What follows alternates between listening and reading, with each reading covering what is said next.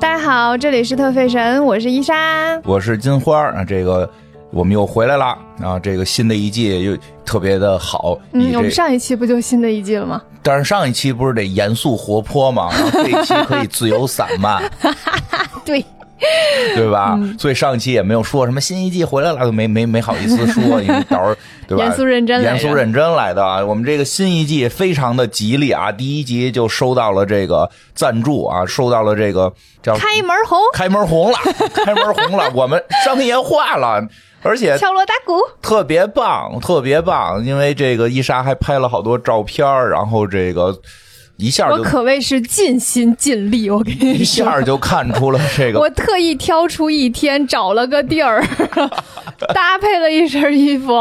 呃，真的看出了颜值在播客界的重要性。有很多留言说让我赶紧这个再减减肥，整整整容，争取也能接到这种他。们让你穿那个瑜伽 裤。我说那个订阅到十万就让你穿，那就因没为我觉得到 不了。就 就就算到了也也没有吧？有我能穿的瑜伽裤吗，当然啊有这么啦，大号， 那弹性可大了，你一定能穿那上。不勒得慌啊？ 勒是可能有点勒，但是能穿上。咱们解决的是能不能穿上，哦不管你行吧个人感受。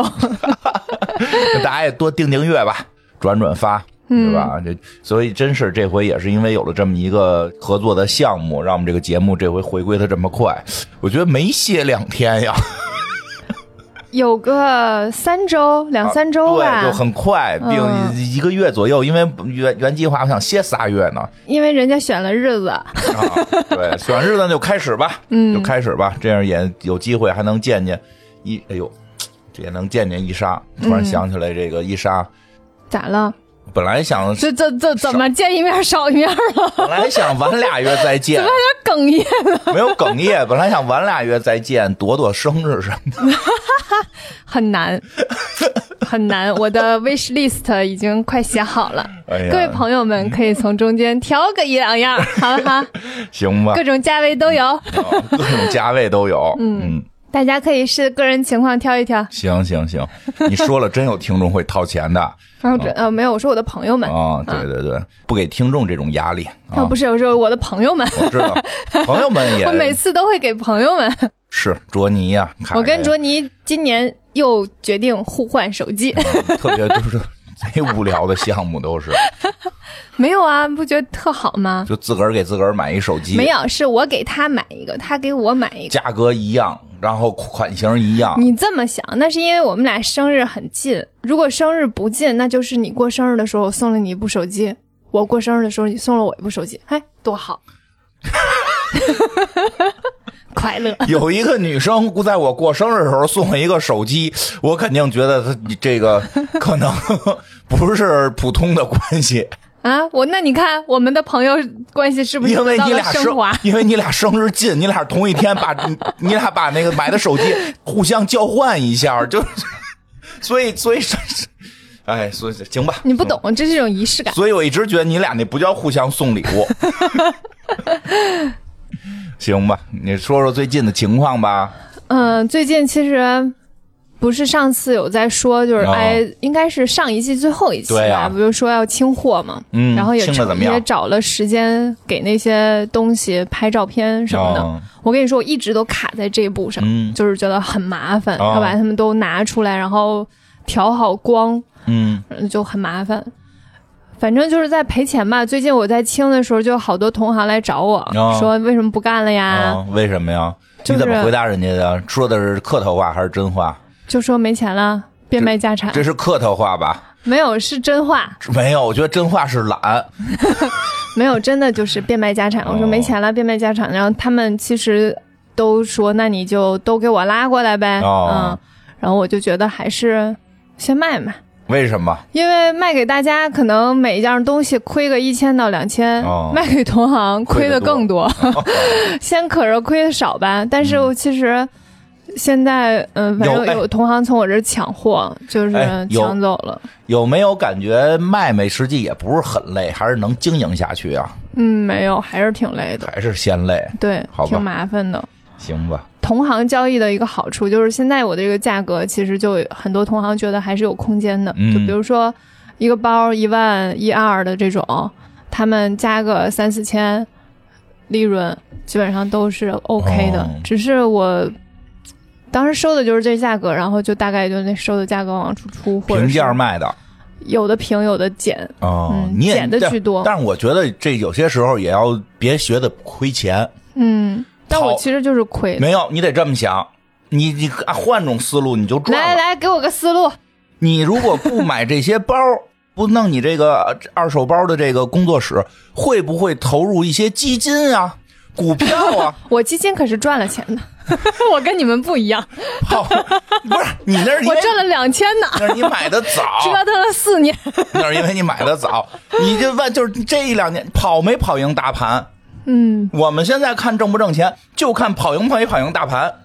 跑赢大盘就叫赚钱，行行，是不是？嗯一下心胸开阔了吧？没有，我是这么，我我的角度是这样的，嗯，我不是我自己，如果租房子的话，哦应该不会多租那一个房间，哦，因为要放这些东西。我在租房子的时候，哦就专门有一个房间，就是为了放这些东西是而是租的。嗯，那那个房间，我每个月至少要给他两千块钱，差屁吧！你那房子， 你那房子那。不多呀、那一千多吧，就每个月花一千多养着这些包。你那个房子虽然是你单独有一间搁包了，但是在你所有的房子里，那间很 小，那是间啊非常小，但它也对吧差不多得有1000块钱你你得1000多块钱你得呀按平米总算，总按平米总算真的有一千多，是吗？嗯，你算过？嗯，没算过，但是真的有。可你能你那厅那么大，可是我我的房子整体也贵啊！还好吧？你以为我的房子是三千块钱一个月 吗？不是，我知道大概多少钱，但是我觉得你那房间你不知道涨房租涨了两次了，啊，涨房租了，嗯哦，那可能得一千多。你真的，不知 道。就是我最早去的时候，我觉得还挺便宜的，嗯，但是这两年涨房租，你就闹啊！那个我那自如也涨房租，我就不干啊，我就上蹿下跳啊。那个后来免了我押金，还给我降了房租，嗯，你可真厉害。哭啊， 住不起了。所以我的想法就是，我以后不用再呃供养他们了。哦，那你换房吗？还嗯，可能会考虑。哦，这么兴师真动的在变卖家产。我跟你说，我现在就是闲鱼上挂了好多我几百块钱买的衣服，四十块钱卖，众，哎呀，还有我拼完的乐高，我都在卖。哦，哦为什么呀就是呃，发生什四么折卖掉。发生什么事然后儿？还有一些我没有拆封的乐高，嗯都在便宜卖。发生什么事儿了？我也不知道，我就是想看看我的东西减少一半儿之后我会怎么样。有钱人在说这种话呢。没有啊，我就把它们全都卖了之后，变、哦全都变成现金并不是，并不是是因为吃不起饭了。吃不起饭倒不至于，你是不是想变现之后抄底房市？没有，我也不想买房子。我就是想，哦我我我是从大学开始，嗯，东西基本上就没怎么扔过，过扔过，哦嗯，因为我之前我的身材也没有发生特别大的变化，对所以我的衣服呢，从大学到现在的衣服其实都能穿，是，所以好多东西没有扔的动力，嗯，就越来越多。嗯就是从从我大学毕业来到北京到现在，我的东西都是在累积的增加的，哦，所以我就搬家太累，有一个心态，不是不是，它就是个心理的想法，哦它没有任何实质的客观原因。很随性。就是我心里有一个想法，就是我的东西少了一半，我会怎么样？应该也会更开心，还是会不开心？哦，这样看看，那现在是开心是不开心啊？现在还是开心的，就是属于那种卖的特别高兴，就是每样东西寄出去那一刻，我都特别高兴。哦嗯，然后我就觉得哇，我家里的东西在变少，太爽了。哦，有点意思我。准备把我的所有的那些玩具啊、哦盲盒啊、衣服啊、嗯鞋啊全卖掉。哦，都是自己买的，对啊，别人送的不卖。别人送的，我分不清，其 实，我分不清哪哎个是别人我送的，哪个我自送你己那买些，的我。送你那些哥斯拉呀、基多拉的，卖了吗？没呢，哦，会卖吗？弄不好，闹不好也弄给，不好也给卖了，看情况吧。也奇怪。我送一女生礼物，竟送基多拉可，是基多拉我还是挺喜欢的，目前还没有特别想卖的冲动。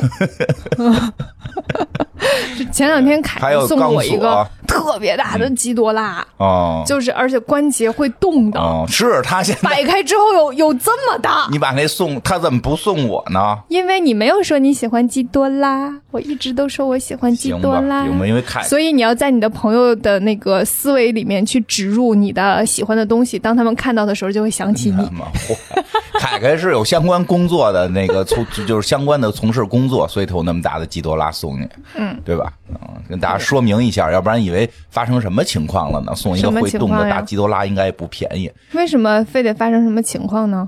没有人会平时无缘无故送人一个大基多拉的，啊，我会呀、那是你，你多怪呀、那我那钢索你你才卖怪了呢吗？没有那个不会 卖，钢索我一定会留着的，行，那就行，嗯那就行，新鲜劲儿还没过呢。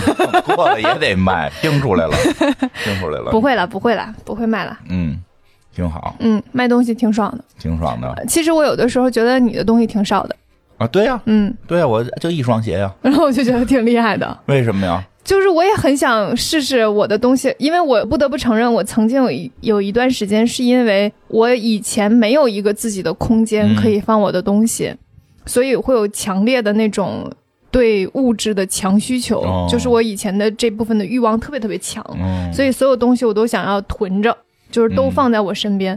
我前两天刚打开了一个面霜，这个哦面霜是四年前我在日本买那的，还能用吗它？没开封，应该就都还好吧。保质期其实 过了，保质期其实哦过了，但是没开封应该没问题。嗯，你安慰，跟周撒地三秒之内还能喝一样。对， 差不多那个逻辑吧。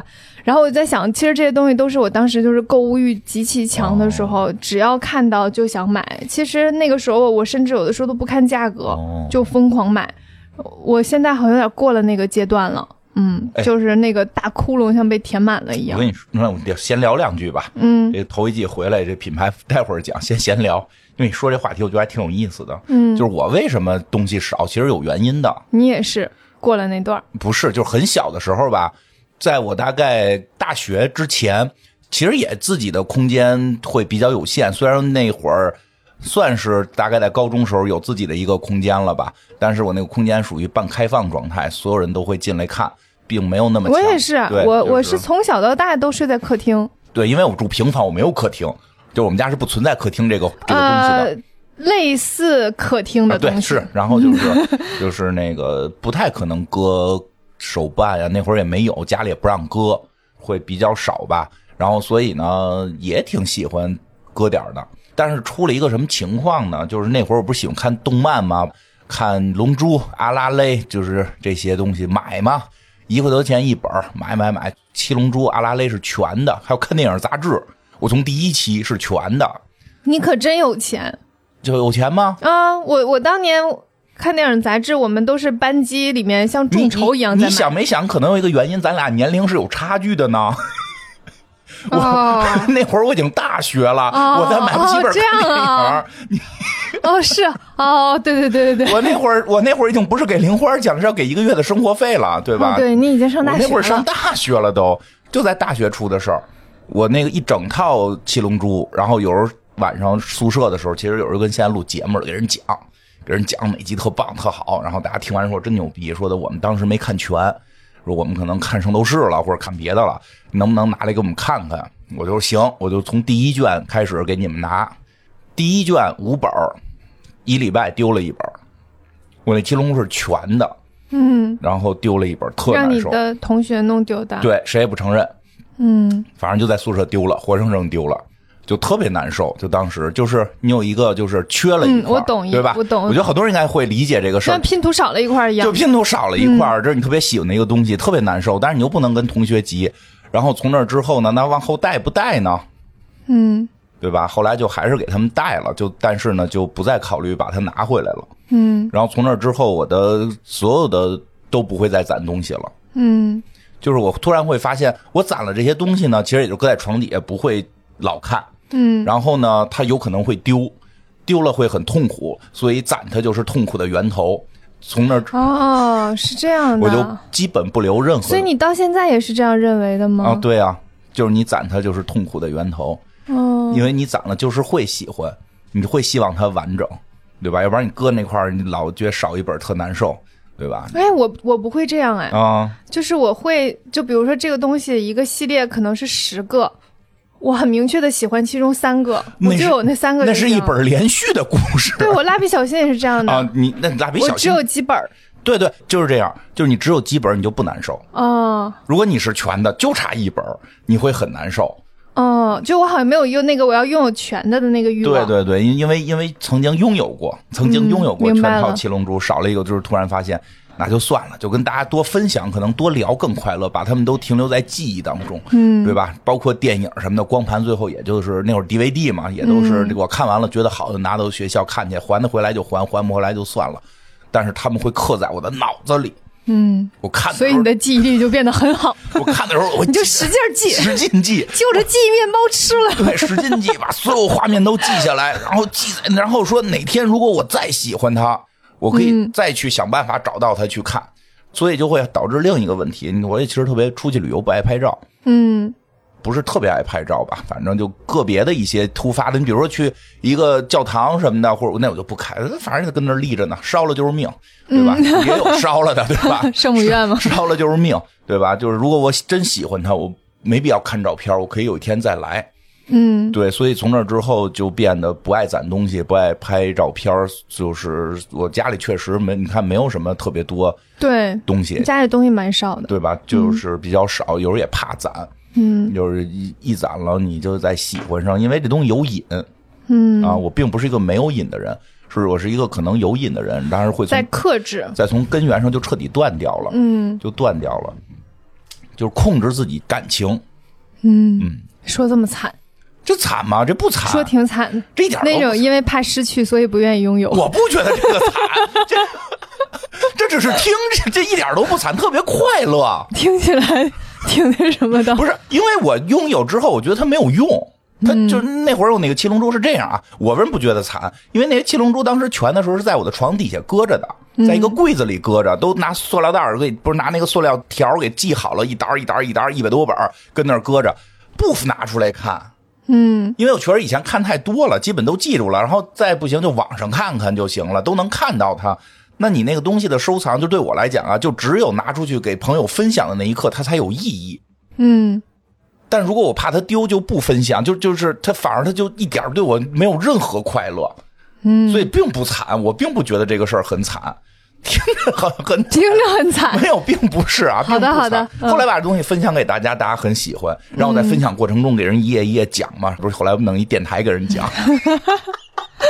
挺好，对对对，所以是我是确实东西不多。嗯对，我特别羡慕这种状态，对，哦你可以试试，其实挺有意因为思我的。嗯东西特别多，我中途已经好很多了。我以前都是那种日用品疯狂囤，哦就是买纸巾买一箱，哦然后牙见膏过买买十几个。啊，用不完。对我就是觉得我我家里必须得有，我不能就是某一天用用完了那一刻发现没有备用的了。啊，我经然后常 就在这种用没不了安全感下，越来越多，越来越多。哦我慢慢把日用品这件事情就是改掉了，改掉了，嗯就是那种需要的时候就买，需要的时候就买那种。但是我别的东西就是舍不得扔，哦什么我都不舍不得扔。就这东西买的时候也不贵，我也舍不得扔。哦，它已经穿坏了，我也舍不得扔。嘿，断舍离，对，轻松一点儿。是它就是这些东西在你身边，你就会非常有安全感。我送你的东西你都可以卖了。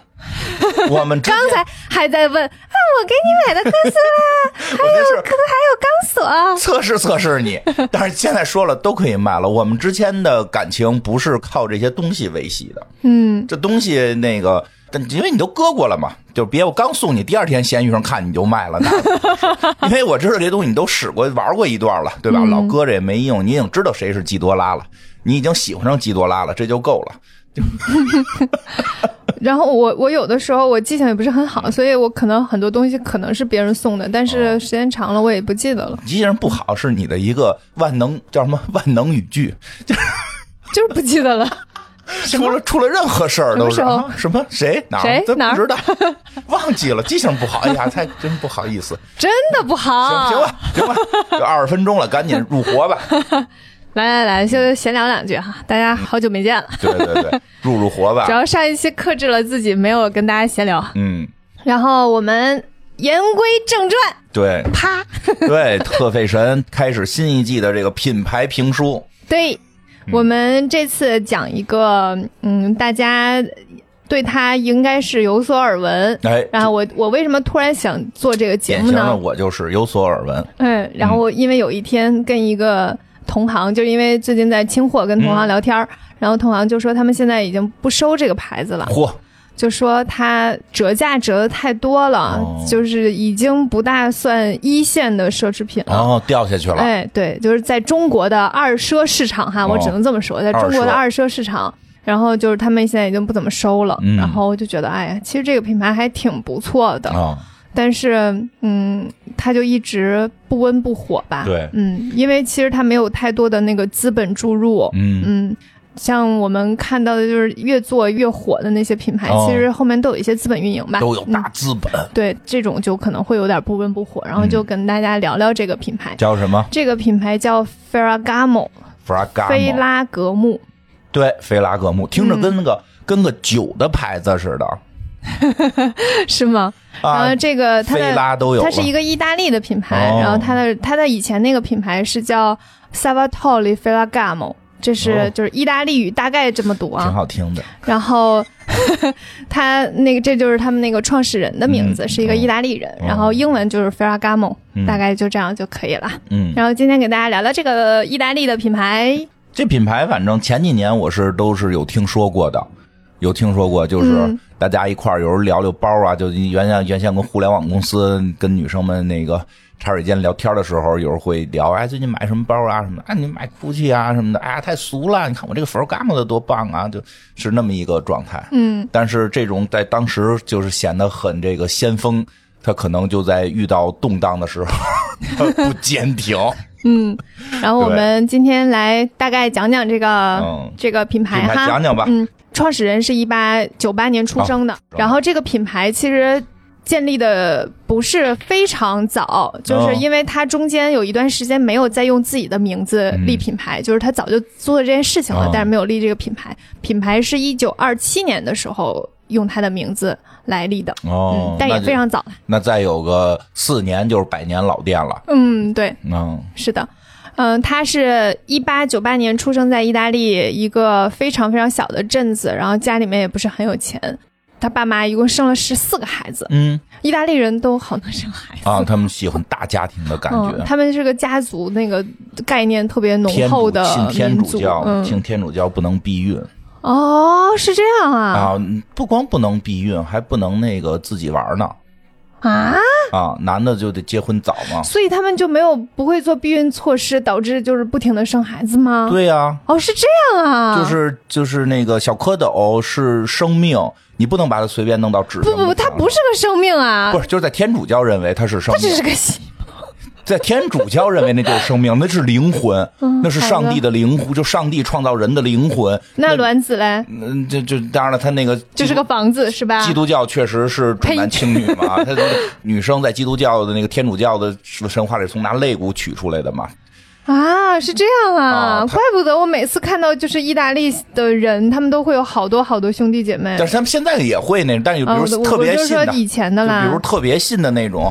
就是天主教家庭不能，就是男的还不能那什么，也挺他妈压抑的，嗯，不能自己 happy，就是我懂我挺懂你挺意崩思溃的，嗯对吧？所以他们有时候也结婚早嘛，挺难以想象。我记得好嗯像，有点难以想象。我记得好像最近小红书那个卡卡入驻，嗯，知道卡卡吗？踢足球的，啊，特别帅嘛，嗯公公子少年这种，他好像就是信天主教，哦，就是还是特别克制、特别克己的那种。哦嗯，，这嗯，样对对对，所以孩子多嗯嗯然后他排行十一，啊嗯，哎呀，十几个孩子， 太夸张了。 啊， 然后他们家呢，其实也不是很富裕，嗯然后是有钱有十一个孩子，他也富不了啊。 然后他姐姐就是有一次参加一个就是那种嗯，反正学校的一个一个晚会的那种，哦然后没有一个非常像样的鞋子，嗯，然后被大家嘲笑。嗯那个时候他刚九岁，然后他就自己动手给他姐姐做了一双鞋，就是在没有什么前天提基天础。才嘛，对呀、没有什么前提基础的时候，给他姐姐做了一双鞋。鞋啊可太难做了。对呀、我看到这儿的时候想说，哎，他家里面是不是有人在做鞋呀、我然后就估计开始翻有翻吗翻，没有。邻居那可能就是 吧，就可能周围有人，然后看过吧，反正就就给他姐做了双鞋哦，九岁哎嗯，刚九岁，然后他在十一岁的时候太厉害就去鞋店工作了，就开始正式的去学嚯，怎么来做鞋了，嗯所以他其实。那个年纪小到让你觉得这个事情 牺特别牲不可思议啊，嗯跟跟说德仁家康九岁上战场打仗一样。因为做鞋其实比做衣服还是难的。对对对对，跟跟有嗯有可能有听众朋友不知道啊，就是那个原先我们有一朋友是那个鞋班的服装学院，应该叫什么皮革应用那个班的，嗯最难做的就是鞋。咣咣咣，每天而且而且得使劲儿，我们那那个我那朋友小姑娘小胳膊根本就弄不动，嗯，都是木工，就是你对进他们那个工作室，你感觉是个木工工作 室，得做学线的，就学线的都得自己去磨，嗯挺难的。这挺难九的岁就能干这事儿，对，但那那时候可能就没有鞋楦的这个说法吧，啊对对对就是可能就做了一个能穿的鞋子。然后十一岁的时候正式学了，哦然后最神奇的就是十三岁的时候他就开始做鞋来卖了。哎呦，然后那个时候他也就是没有什么店之类的，就在家房子嗯那个角落门口把自己做的鞋摆在那儿开始卖鞋。哎呦，嗯，真是刚穷13呢穷人的孩子早当家是啊呀，，然后但是就是也没有怎么上学。然后他有四个哥哥，然后他四个哥哥后来就移民到美国了。嗯，在波士顿的一个工厂工作。哦这个工厂呢，恰好就是制作鞋子的工他们厂，家是计划好的吧？谁知道呢？可能是聊了一下吧。之后，一九一四年的时候，他也就搬到了波士顿。他到了他那个哥哥工作的鞋厂看了一下，然后就看到了那个美国当时生产鞋子的时候已经有那个机器了，就是流水线批量造鞋。这大受震撼，对，然后他就觉得这种大量生产的方式和他的想法是相违背的，因为他觉得鞋子就应该是就是嗯手依工据脚，然后来手工做，然后他是认为这种大批量的生产鞋子是不对的。哦，然后他就开始说服他的兄弟们跟他一起去做手工的鞋 我，突然想起来，那个开个玩笑，嗯有欧洲日本嘛，他们要塑造欧意大利是欧洲日本的感觉嘛，匠人精神。叫什么皮鞋仙人，那其实就是很多这种，呃你会发现这种品牌能够往后做的前提，可能都是一开始那个人很坚持坚持某手工，嗯，对像我们那个时候说高级定制啊。嗯，还有爱马仕做包啊什么之类的，他们一开始都是非常非常坚持手工的。嗯，嗯嗯，其实现在呃，菲拉格慕还是大部分鞋都是手工的，好，嗯所以它是贵的原因就是这样了。一九一四年，嗯他就是跑美国去，就不在意大利干这买卖对了，哦，嗯，哎，你猜为什么？为什么你猜。二战了？一 战一哦，对不一起几年是一战 呢？哦，对对，我这后面还会说到二战的，不好意思啊。 啊对一战应该是一战逃跑了，就嗯就是因为一战主要在欧洲打嘛，意意大利也是夹在其中，互相摇来回摇摆，哦是一个非常就是战争的一个发源地吧。他应该哦是跑这样了，应该是就是相当于什么。不想参加战争，跑到美国去了，因为当时哦美国光荣孤立嘛。哦，嗯这样， 学到 了，又开始历史节目我了我。猜的，我猜的，对，那个那天我我发朋友圈还说我们这节目是一个表面讲实际上，是时尚，后来啊实际啥都讲， 底下都说实际讲二战的，什么历史啊、 军事啊、足球啊，对，啊、足球啊，来全都吧，嗯讲。然后，一九二零年的时候，他就跟他的哥哥们一起离开了波士顿，去哪儿了？去了加州。哦，嗯，当时的加州就是电影行业疯狂勃起的时候，是就是到处都是电影公司，到处都是怀揣梦想的嗯演员。女演员，对，男女演演员，员对，然后他们就在美国制片公司所在的圣巴巴拉市，这是什么地儿？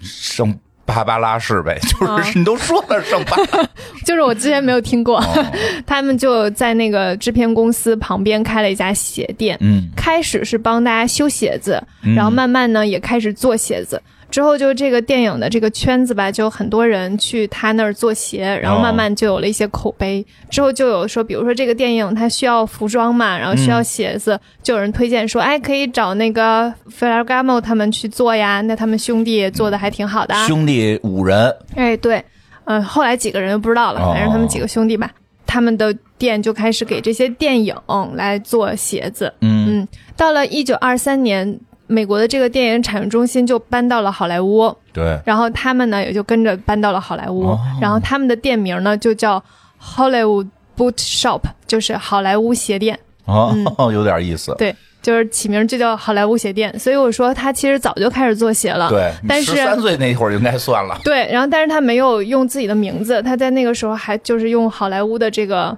哎，这叫顺势而为，对哎大这个有可文为。化背景，然后就对叫好莱坞鞋店。好莱坞电影崛起的年代，他就跟着好莱坞那儿做鞋，哎多有意思！是的，是的，然后就有很多电影女演员都穿着嗯他们做的鞋，主要是那个女鞋，哎，对，主要是女鞋，嗯，男鞋也做，但哦是就是因为可能在这个电影当中的女生的鞋用的会比较多吧，啊对对对就品类会比较多一点，嗯然后他经常会去拍摄场地看那些演员穿自己的鞋子，哦就是看一下，然后就发现他们在拍完的那一刻就会脱下鞋子坐在那儿，不舒服，哎，他就发现，哎，这是这个鞋是就是不舒服，然后就问嘛，就开始跟那个女演员聊，就说，哎，站久了脚就会疼啊，然 然后他就开始各种调研，就开始问这些女演员，嗯哎，你为什么哪儿不舒哦服，怎么回事儿？他就开始研究，就开始发现有些人就是扁平足，你知道吧？就是脚。就是嗯脚弓那凹的块儿是脚弓那地儿是平的平的，嗯然后还有一些人呢，可能就是拇指会往外翻一点儿啊，哦或者是有些人的脚趾是不是直的，是弯曲的啊？哦例如我， 是吗？对我的脚趾是扣着的，嗯，直 它不不了是吗？直的，用手掰可以直，嗯，但是他自己没有办法直，哦就是发现每个人的脚都不一样，嗯，之后他就觉得他需要去做那个让人穿着舒服的鞋子，他就有了这个想哦法。于是他就做出了一个决定，什 么决定？这个决定真的厉害了。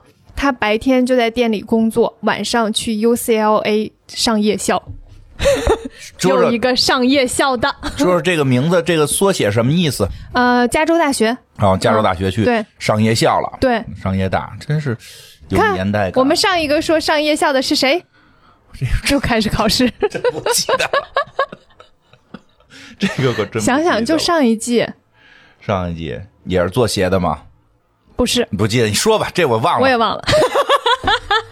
能不能在自己不记得的时候不要出 题？我是我是觉得你可能会记得吗？这个太细节了，确实没记住。我因为看到这儿的是想说，哎，上一次也有一个上夜校是有的，一个然后你还在说那个大家一些成功的方向啊什么之类 对的。对对，是是有，但我也忘了是谁了。听众朋友们，来，听众朋友们，在评论里面打一下。下，对，这两个主播真的是让人无语 死。我就说我记性不好吧，我说我记性好也记不了这么多事儿。好的。然后他就开始上夜校，是学什么呢？学解剖学。嗯，上一个商业校的学的是经济，对，哎，我想起来了，Ralph Lauren。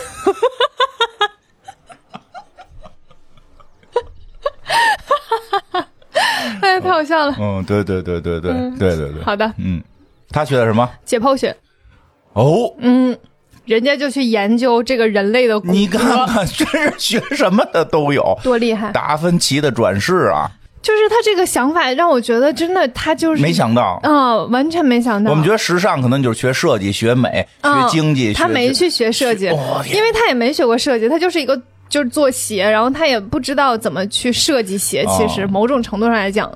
然后他就选择了去把这个鞋做的舒适，哎呀，嗯，人家去学了解剖学，然后就不停的去提问关于脚的问题，然嗯后就是非常关注这件事，然后他就真的发现了一些什么，什么发呀现了什么呢？这个发现其实现在讲就觉得很简单，但是当时哦还是挺突破的一个啊你想法，说说，就是人体的重心是从头顶垂直到脚的，哦嗯就这样一条线嘛。嗯，所以，当你站立的时候，你的脚底在就是这拱形足弓的这个凹陷的地方，就是在承载全身所有的体重。哦，因为它就是一个中线下来嘛，然后它的重心点最终落在就是那个足弓的那个地方。所以正常情况下，这脚得底那个地儿是空的，对，但是因为这个地方是空的，所以就很难支撑体重，哦，所以走路的时候就会不断的刺激，然后让脚很疼。所以关键点就是把这个部分填起来，哦填起来之后让它去支撑体重，去分散那个力量。哦，就是相当于它有一个自传，自传里的说法是让脚像倒挂的钟摆一样。哦，嗯，就是它有底部。然后他做了什么呢？就是在鞋底中间加了一块铁片儿，嗯，就是分散那个力，然后把它垫高，哦加一个铁片儿，分散那个力。其实这个是一个非常就是在鞋的这个发展史上是一个非常大的贡献。其实现在所有的鞋子基本上都是按照当时 Ferragamo 发现的这个原理而制造的。哦这个还听着挺科学，那怎么进化成这样了呢？谁知道呢？我盲猜一个，你猜一猜我盲猜一个，就是这个地方可能就是因为我们扁平的话反而不好，必须得是空着的。怎么说来的？有一个拱形，嗯我觉得可能因为拱形的承载力度大，嗯，就是在有个弹性的那种感觉，对吗？嗯、差不多吧。就是比如说我们盖桥，嗯，是一个拱拱形。形桥嘛，就为什么拱形桥它可以不用任何粘合，完全通过力，最后加上一块石，就是两边垒起来，呃，两边的拱你明显看着要倒嘛，嗯，但是中间那个拱顶石加上去之后，那个力完全可以分散开，对，就是所以我们的拱形很多拱形桥里边是没有那个填充什么混凝土什么的这些，它也嗯就是很早时候人类就发现了，就是这个东西是能够形成一种把力分散开的，所以我估计是人的，我们本来应该四条腿儿走。嗯对吧？但是那个两条腿儿，哎，你看动物就没这玩意儿，动物嗯都是蹄子，那猫那大爪子，那四条腿儿该撑的重量，我们变成两条腿儿撑了，可能撑不住。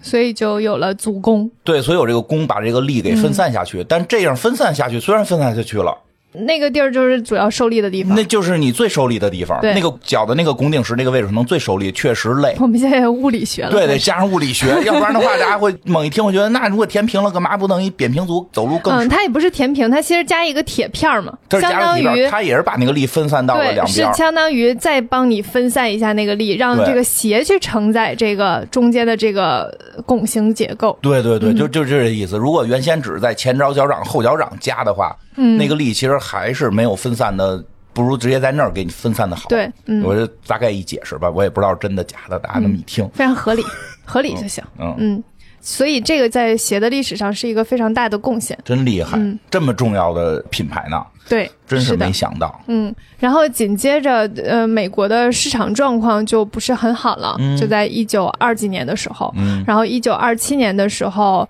，Ferragamo 就回到了意大利，然后在佛罗伦萨用自己的名字开了一家店。嚯，你看看这些时间点找的，猜猜一九二七年发生什么事儿了？嗯、美国金融危机，应该是嗯， 他这个生活，他这都是那什么 呀？非常顺应时代的发 展。嗯，有点意思电影潮起的时候，咱就去啊。搞电影，然后经济不好了，咱就回家。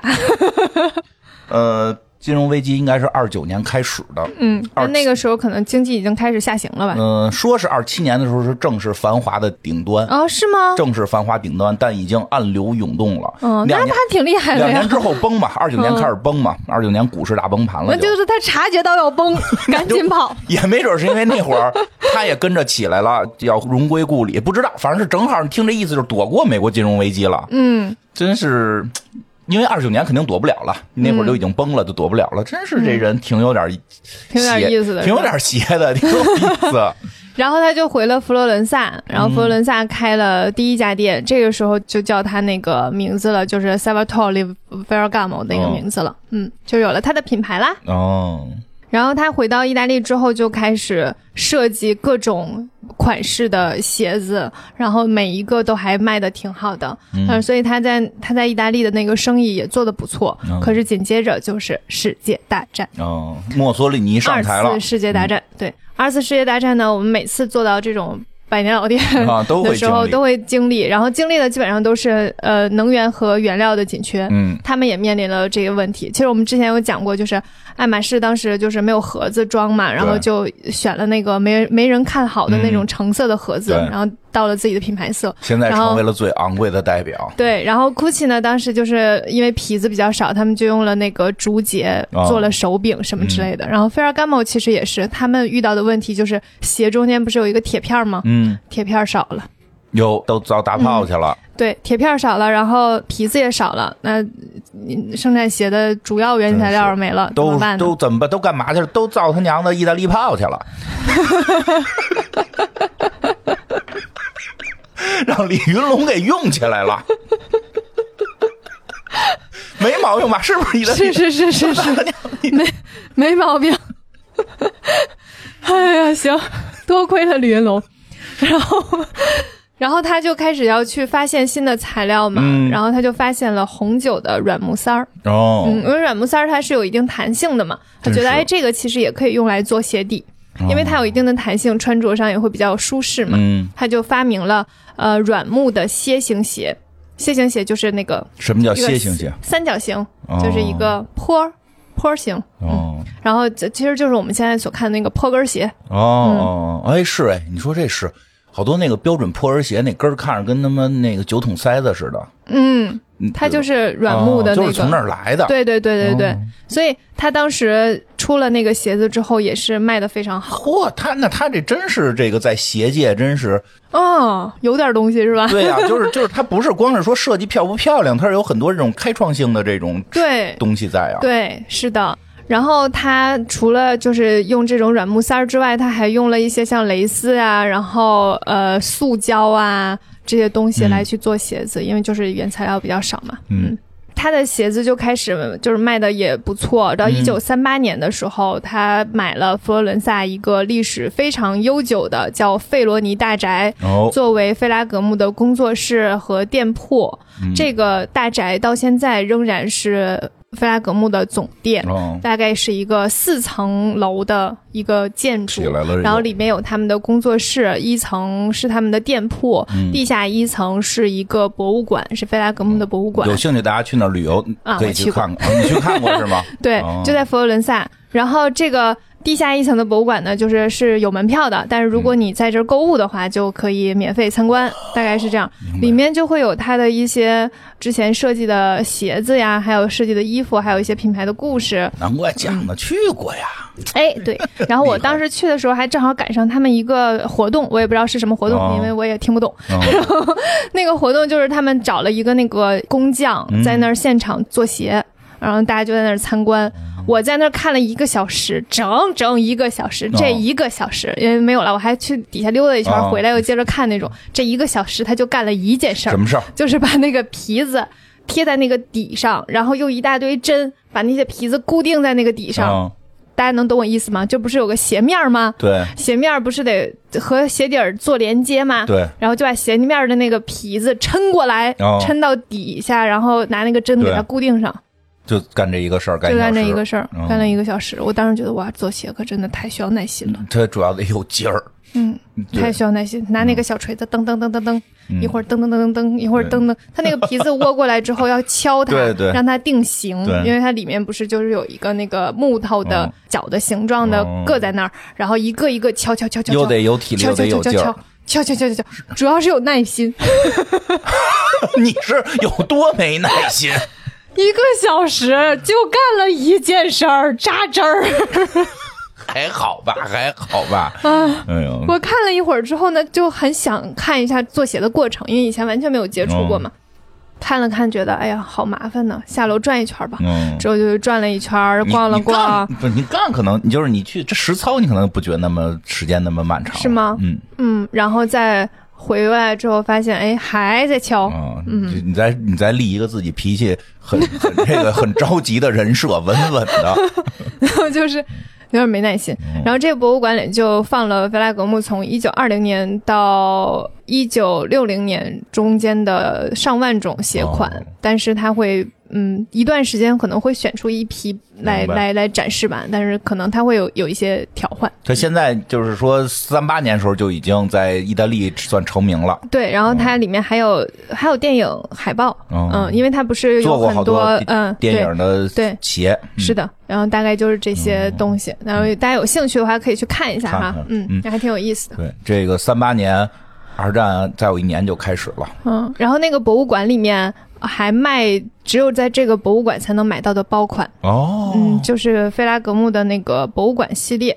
我然后，哎，我还有一个呢，哎呦，嗯，卖但吗是我是在日本的中古店买的，卖吗？卖呀、那你就赶紧告诉大家怎么找到你，然后大家好，有有，如果有我的微信，哦我过一阵子可能就上了。就上了。你就应该这期节目上的时候，你上那个，你能不能稍微有点经济头脑，啊、好的，可以对不对？吹这么好，你对啊、你说的有 道理。不对？可能过一会儿可是我就这一个啊，嗯那你这不就不用赔钱卖了吗？对吧？大家关注这个我们这个节目的简介会有伊莎的联系方式，加她的微信，然后可以买到这款包。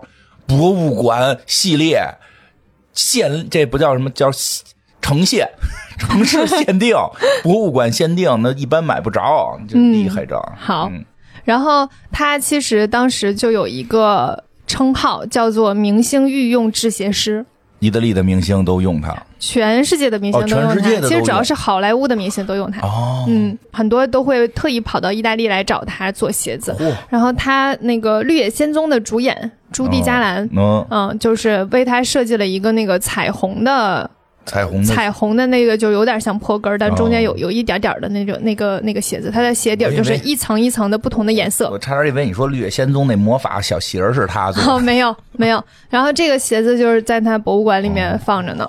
还有就是他给那个奥黛丽·赫本呐、嗯，和梦露啊都有设计过鞋子哦。我们一会儿再讲奥黛丽·赫本的事好儿。的，到了一九四零年的时候，他就和当地的一个医生的女儿叫旺达，哦，嗯，他就跟旺达结婚了。嗯嗯旺达菲尔伽莫就是在菲尔伽莫去世之后，他也打理过公司一段时间。其实旺达还是一个挺厉害的女性，嗯，就是是那种在背后一直支持。其实很多时候，这个公司的运营都是她来操持的。嗯嗯，然后他们一共有六个孩子，三个儿子，三个女儿。然后，一九四七年的时候，他又创造出了一个非常惊人的作品，什么呢？就是他发现了一种新的材料，就是鱼线。他用鱼鱼哦线做了一个透明的凉鞋，就是脚背上是鱼线，所以看上去的时候就是透明的。哦，他凭借这个设计得了被称为时尚界奥斯卡的内曼马库马库斯奖。嗯，这是第一个一个鞋子设计师得到这个就是这个时尚奥斯卡的嗯嗯奖项，以前都是服装设计师。挺厉害，他也没学过设计，完全通过新材质，对，是的。挺厉害。然后在二战结束之后呢，它的品牌就做得更好了，然后就在全世界各地都有了店面，但是仍然在坚持用手工做鞋。嗯然后这个时候就给大家讲讲刚才说的奥黛丽·赫本啦。嗯奥黛丽丽赫本一直都很喜欢菲拉伽莫的鞋，然后一九五三年的时候，她又有一个新的设计，嗯就是她给奥黛丽赫本设计了一个低跟儿的平底鞋。嗯，其实我们现在在 Ferragamo 的门店会看到非常非常多这样的对，款式，就是那个平底鞋。他拼鞋然后挺有名，是这个奥黛丽·赫本在罗马假日里面呀、龙凤配啊都穿了这双鞋，嗯经常穿这双鞋，然后这双鞋就被叫做赫本鞋。这个赫本鞋其实做起来是非常复杂的，就是都是手工做的嘛，需要两百多个步骤，大概五天才能做出一双鞋。嗯，所以就像我我说的那天我看的那一个小时，它其实只做了其中的一个明白步骤而已。嗯，五天应该是五个工作日吧，一天八小时，对，我估计是嗯 嗯差不多是这样。然后到了一九五五年的时候，他又有一个发明，这个发明就是他用一个特殊的金属针嗯发明出了又高又细的细高跟鞋，哦，就是他做到了那个跟儿足够细。嚯，这个人开挂了这个鞋是给谁设计的呢？就这是是梦露。啊！听着就像给蒙，你看给蒙露设计一个细高跟儿，给这赫本设计一个平底儿鞋，真对是然后梦露在很多电影里面穿的都是 Ferragamo 的鞋，我们最经常看到的就是穿那个七年之痒。啊，白裙子，在那个啊， 在那通风口儿在那儿对对对舞裙子，她不是穿了一个高跟凉鞋吗？对那个鞋就是 Ferragamo。太有名了，对，是的，呃，据说 Ferragamo 一共给梦露设计了四十双各种各样的高跟鞋，但是鞋跟的高度都是精确到十点一六厘米，就是十厘米多一六，嗯，就有小数点后两位的那种精确度，哦，就给他设计的高跟鞋都是这么高的。会不会跟英寸有关呢？哦，还真是四英寸、啊！你可真聪明呀！我还在想，因为我我平时买鞋的时候，一般都是六厘米、八厘米、对十厘 米，肯定是个整数，他嗯，不至于给梦露弄小数点后两位。梦露也不像那个脑子能想出我要小数点后两位，他可 能不他应该想不出，但是我总觉得他也许可以想得出。啊、其实应该是英寸，你说得有道理应该是英寸。是的，然后菲尔伽莫就认为梦露穿这个高度的高跟鞋是最性感的，哦，嗯所以你看，他其实没有学过设计，最开始是为了就是做很舒适的鞋，嗯然后后来呢又变成了就是根据不同人的风格去设计鞋子，他真的就是天赋异禀。啊、所以你这么说，其实感现在我感觉啊，就是没有什么特强调自己所表达的风格，嗯，他就是要为每个人设计出最适合他的。对，因是为这的，个感觉太强了，因为你让那个赫本也不是说不穿高跟鞋啊，嗯，但是你就是说罗马假日那个状态下，他就是个平底他鞋，必须得穿一个他有一种很平底鞋跳跃感，对，像就是小鹿一样，对，赫本他一定是有一个跳跃感的，对就你感觉他穿高跟鞋跳不大起来。对他他也有穿高跟鞋的情况，但是真的到你提到他的符号化的时候，他嗯，他应该然后是梦罗露马就假日得穿细高跟儿，对就 那根儿就是得贼细，就是对性感嘛，对，就是哎，我觉得他这个拿捏的太到位了，嗯，非常厉害。嗯然后他后来呃什么时候开始做包包的呢？大概在一九五几年的时候才开始做包，啊，然包后包是他活着的时候就开始做了，对，然后他那个包其实最开始就是为了装鞋 的，收纳鞋哦 的，，这么然后做了个包。这这个原因啊，对，是的。神奇了。然后到一九五八年的时候，他设计了一个包的锁头装置。其实这个我们到现在就是到处都能见到的那个 Ferragamo 的一个非常标志性的锁头，它就嗯哦都有点像一个、像 Omega 一样，哦，对像一个对马蹄扣一样。嗯嗯，其实这个锁头呢，在意大利语当中是扣环的意思，嗯它的灵感来源就是他买的那个费罗尼的那个大宅的门扣环儿，哦就长那样，就是他买的那栋房子明白。啊，那栋房子的门扣环儿就是那样的哦咱们形状。北这个，反正知道北京要还能找着老宅的话，也有那东西，但已经很罕见了。嗯，然后它现在很有意很多思产品都会用那个扣环的设计。扣打门扉就用那个当当当，然后我刚才说的就是他们在博物馆才会卖的那个包，那个包其实就是一个有点像梯形、微微梯形的一个包，跟凯利的设计包型很像。然后它的那个翻盖儿的部分就是一个扣环儿，然后那扣环儿掰上来之后就是打开，然后扣上就再扣下去，嗯就是一个像像马蹄扣一样的东西，但是其实它跟没马蹄扣没什么关系。嗯，呃，一九六二年的时候，菲尔伽莫就去世了。然后他的妻子就是我刚才提到的旺达·菲尔伽莫和他的六个孩子就继承了他的事业。嗯，其中特别值得提的一个是旺达，旺达就是在公司经营上真的花费了非常大的心力。然后还有一个人需要提到的就是他的长女，最大的女儿叫菲玛·菲尔伽莫。菲玛这个姑娘呢，从小就跟着她爸爸一起耳濡目染吧，嗯一直看她爸爸做鞋子和经营公司什么的。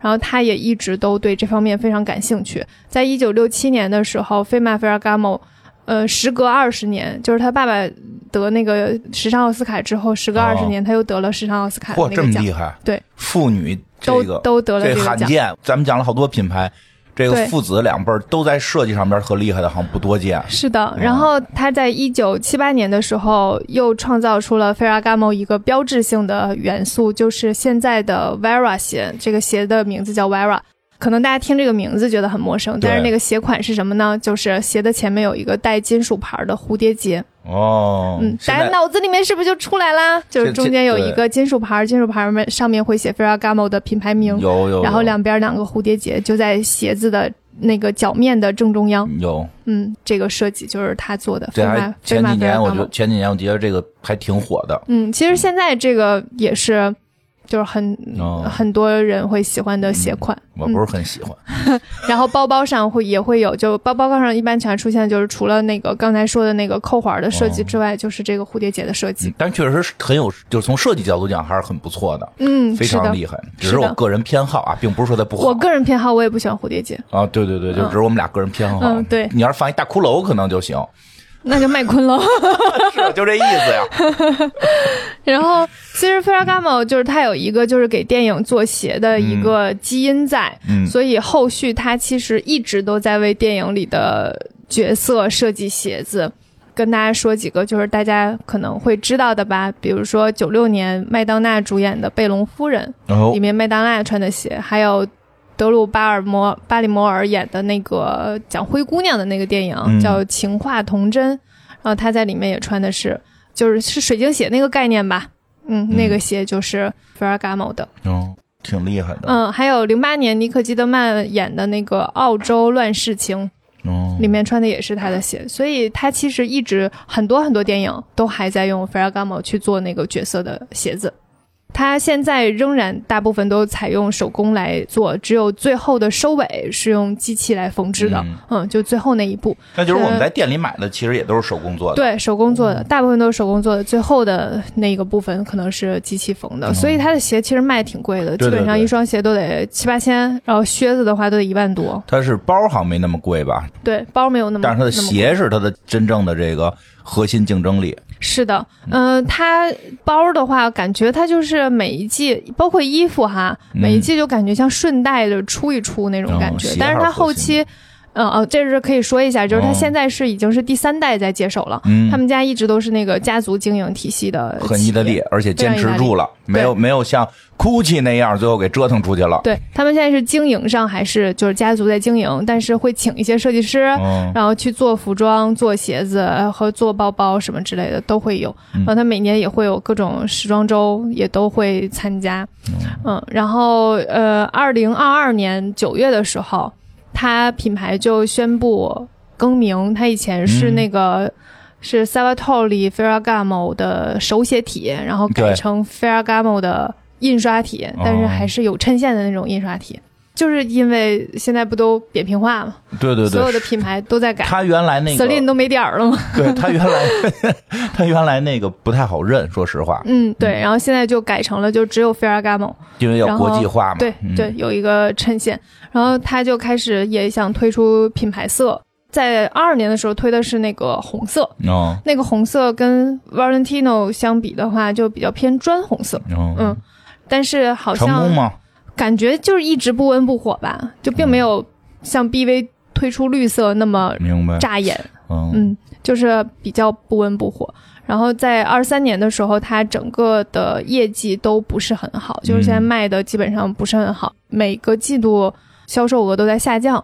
嗯，所以现在就处于一个品牌有点走下坡路的那个状态，可能是接下来可能他们应该会考虑卖了，再换设计师，卖了吗？不知道卖了说吗会不卖知道了吗？我觉得可能会换个设计师之类吧，但是他这种家族企业多少吧都会缺点啥，就是现在这个资本力量确实有点儿不资可本力量比较抗衡，大，就是他没有没有钱去做大量的宣发，冒这个险。对因为资本收了十个牌子，我全宣发，我有仨牌子火了，那那宣嗯发费用全兜回来。他是自己一个牌子不敢这么全球性的宣发呀。对，这个确实是现然后在也有团队的问题，对就是你要去做这个时尚行业的话，你进这种资本，今天在这个品牌，明天挑那个品牌，都是在自己家嗯来回挑呗。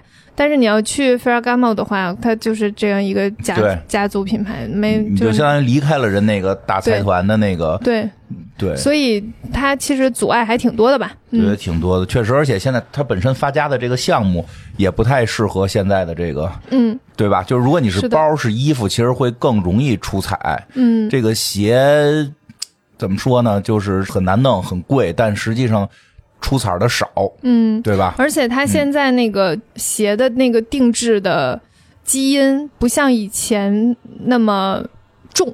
对，就是菲尔盖莫在的时候，就比如说给梦露对做给明鞋，星去给明星做鞋，它可能就是有一定的那种定制的基因在，现在就比较少吧。哦嗯，后来就没怎么听说它。对，你要你要不给讲，我还真不知道，嗯我都不知道它有这种定制基因呢。还对嗯，就是比较少吧。然后因为做节目，我才嗯看了他近两年的一些秀，那、怎么样呢？之前呃从来没有注意过他们的衣服， 就是就觉得好像大家一好像就嗯、呃就没啥印象，嗯就是对你想一下，哎，他们是什么风格的？哎，脑子里面好像没有什么风格。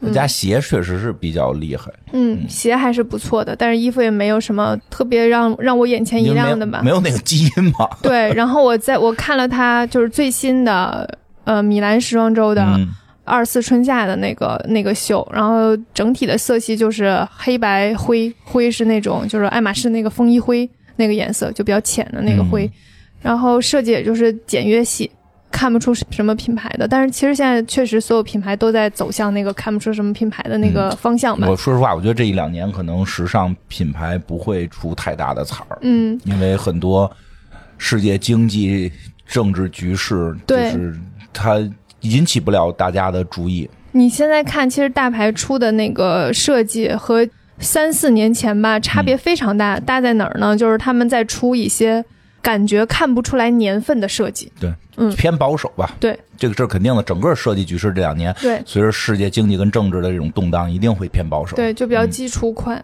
然后他们今年也推了那个绿色，那个绿色会比 BV 的那个绿色更偏橄榄色一点儿，嗯，有点像介于爱马仕的那个帝王绿和牛油果绿之间吧。嗯，然后还有那个淡蓝色。嗯，哎，我发现爱马仕那个颜色的定义特别特别好，怎么就让你一下能可能够找到它那个颜 色接近于什么。专门雇了花大价钱雇人琢琢磨的对还这挺个有事儿，意思肯的定是嗯。哎，这说这个问题，你刚才说现在这个在二手这个奢侈品上边，它并不太火了，对吧？而且大家对都不收了。哎，我这正好问那个，是不是二手奢侈品上边不怎么卖鞋呀？也有，就但可是就是跟包啊、丝巾啊比，是不是？嗯，对对，是这样的，就是我我觉得现在越来越开始剥离这个概念了哈，嗯就是中古和二奢感觉是两个概念。哦，中古就是我们很多人会用 vintage，就是我们总说的那个 vintage，就是中古、嗯哦啊，这个概念其实是就日本那边那个中古的那个概念。嗯，它就是非常上年份了，就比如说二三十年之前的，哦甚至五六十年之前的首饰等等，明白。啊、这种东西，然后就有很多人去是喜欢，就是这在时尚里面是一个风潮啊，得得，vintage 是个风得潮，至少隔二十年。对，就是你去看那种国外的呃街头采访，就是嗯看那些就是很时尚的人，然后去采访，他说：“哎，你穿这衣服那那，我他就会说我衣服是我奶奶留下来的，哦这个鞋子是在一个古着店里面淘的嗯啊、就是这得有种。年份。哎，对，它就是一个一个风格，也是一种环保方向，就是哎对嗯有于道这理些旧物的重新利用。嗯，哦所以省钱。对，这个是一个部分。这个部分呢，就比如说这个 LV 二十多年了。嗯，嗯，这个包包二十多年了，它也会在流通。然后这个鞋子很多很多年了，或者这衣服很多年了，都会在流通，这是一个部分。然后还有一个就是二奢，它其嗯实就是近代款，近代款就是近十年的10差不多年以一内些的嗯款式啊，对，呃，或者是一哪怕是十几年的，也是保存比较好的。嗯，这个做二奢的这部分基本上不再做鞋，嗯，哦嗯，，他们的鞋子基本上就是全新的，就是你刚嗯刚从店里买了，你就不要了，或者是别人送的，你不喜欢，不能，上过脚。就送到二奢那儿去卖去啊。嗯，我穿过不行，或者是我仅试穿了一下，哦明白然后不合适，啊，就送过去了。嗯或者是我穿过一次觉得不合脚，送过去了。哦就是它的使用感会非常非常低，你在二奢才有价，嗯，否则基本上卖不上价。对，啊嗯，所以二奢一直都是只有那个衣服和包包会比较多啊，一一这包能实施，啊，包会非常多，包就是嗯在二奢里面就是非常非常多，就因是为你它的价格十次也能保养出来。呃保养之后就不值钱了。哦，包跟车很像，嗯，你买的那一刻，你拿到手之后，它就开始嗯降价，你没不是说那个买包之后他们还涨价呢吗？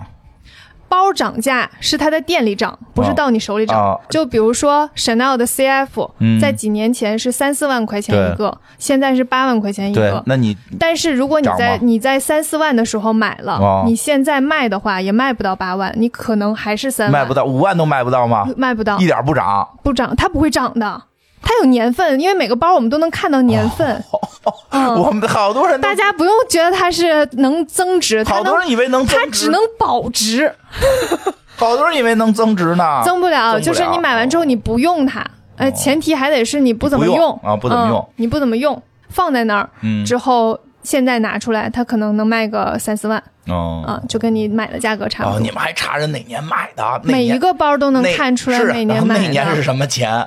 不是不用查那年是什么钱，它就是时间越长的它就越便宜，然后成色越不好的它就越便宜。哦，嗯，如果你是三四万的时候买的，然后你一直都在背，背到了现在，它可能那只值肯定两万块那应钱。该就老化了嘛。对，它就是这样的一个概念。所以你五六万的时候买的，它现在如果非常非常新，也大概就值五个六万四五万。啊，四五万，对，哦，它没有办法到升不了值到都他妈嗯。然后做梦你呢你在你在专柜八万块钱买的，只要拿到二手去卖，它那肯紧定接会着就会变成九你看五折，给大家这真是它立刻九五折好。多人不知道，好多你人出专柜那一刻，它就那是九五折那肯定了的，。那肯嗯，定，因为你对都就写你名了都。好多人以为能够那个提前买能能升个值呢，嗯升不了。哎呀，但是你要是买爱马仕的话，啊有机会，有机会也就爱马仕有机会了。嗯，哎，但以后我也不好说哈，嗯大家现在别去考虑投资包什么的。我这么讲吧，就是。我有一个一二年的爱马仕，嗯然后那个包里面还带着小票呢，嗯那个小票里面大概是四万多块钱。哦，现在的这个包呢，呃，如果在专柜的话是五万多吧，五那万没涨多少五万多，对，嗯五万五万多。但是因为爱马仕的包不都是有配货嘛，嗯，所以你在二奢的时候就是会高于专柜价。啊对对对我刚才说那个出专柜就讲价是是没其他配品货牌的啊，啊，就是爱马仕这个就是还会高于那个价格，但是你那个时候就算买了，现在不用，嗯它的年份也卖不上那个价，哦，嗯，也是那样的。所以，但你买完之后你不用，它皮子这个东西，它放在那儿，它就是会老化的，哦，嗯它一定会老化的。就是它你你的保存的那个环境，你买有个没有，塑料包，你也没办法，塑料它也会老化呀，布的也老化，都会吧。啊，肯定都会。就是你只能放在一个就是非常非常完美的环境里，它才能保证。我看那个艾文搁那个电吉他那个那个那个小透明柜子里头有温度表，什么湿度哦表，哦，那样可能 行，但是没必要，那你还不如弄点金子。你某种程度上来 说，你弄个金条，你还不需要养它，对不 对？你只要放在那儿就行有道了理，哦、对不对有？道理？咱不想这个保值的事不儿，不，要，呃，对，大家如果买我我的理论是这样的，正正好跟大家说一下我的建议哈。嗯大家如果买包，就去考虑你喜不喜欢，嗯，别去考虑它保不保值。哦，因为你不知道以后会怎么样。这个包款，比如说呃 Chanel 的 CF 会较为保值嗯嘛，爱马仕的凯利和铂金都较为保值嘛，它是现在较为保值，但以后的事儿是咱也不好说。哦，明对白，，你就喜欢你就买就好还了是没有金子能扛，对。但是在这个就是，如果你你买的时候，你就是想卖。有些人买了是想用的，哦就我买了我是想用，你就买你喜欢的。但你买了你就想卖，你你要不然就重新再想想，因为因为你卖它就是一定会折价，它的折价就一定会让你非常心痛，想想就是想跑过大 A，就很 难。就比不如一定说我现在正在清货的时候，就有很多时候会给大家标一下公价，哦比如说我之前有一个 GUCCI 的包，这个嗯公价是两万二。两万二的 GUCCI 的包，嗯但你实际上现在卖只能卖到四千块，嚯，就这就是客观事实。他可能是七八年前买的包吧，就大概嗯是这种。你你那个时候的两万两万多，你知道吧？就是你一看到就是零头都不到那个感觉，哎，这是可以了，你知道这我是们非常正常的。我们那电脑那降价更快，五五六年前电脑一万买的，现在二百，对，所以我的理论就是，你买了你就用，哦，你就背它。因为你背一天，你就相当于去赚一平天平了它的价格。就是电脑你买了放在那儿，你不用它降了，你就会觉得非常不值就。每天使。每天使，我就必须在保质期之年给他妈屏幕、主板全玩坏了，好让他给我保修。对你买了包之后你就背，你真的不喜欢，觉得你永远不会再背它了，你就把它卖掉。嗯哦就可以了，但是但这个过程你就别想着说它能够尽可能那的就保值啊。我觉得这种情况下不就大可能就挑的时候认真点儿。背一回就觉得不想背了，就咱们挑的时候认真点儿，对对对少少吃这亏。是对的吧，嗯哦。然后经常我会在那个小红书上刷到那些就是博主会给大家推荐说，第一次买奢侈品包建议大家买什么，哦， 有这种，有这种。嗯，也是第一个确实入门可以先买个常规点儿的，对，然后保守点儿的，不会嗯扔的，二对点五五啊什么这种。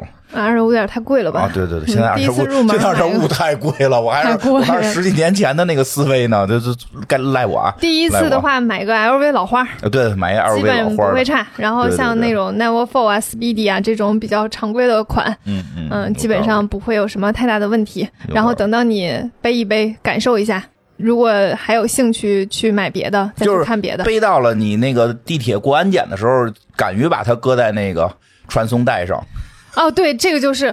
我背什么包，我都是随手往地上扔嗯，就是用它。我跟你说，我我现在背的这个嗯一个一个 Chanel 的单肩包，这个单肩包呢，也是一个呃有有一些年份了吧嗯，哦大概有个十几年的那种年份了。但是上一个人真的保存的好好，嗯我买的时候它成色非常新，现在让你玩坏了， 因为我们最近出去玩都背着它，然后我都是那种随手放地上，去看剧我就把它放在脚底下，嗯坐飞机也放在脚底下，嗯，包包把一刹那玩个坏了，包的角全都让我磨掉皮儿了。哎呀然后买的时候一万多，现在估计七八千都没人要了吧？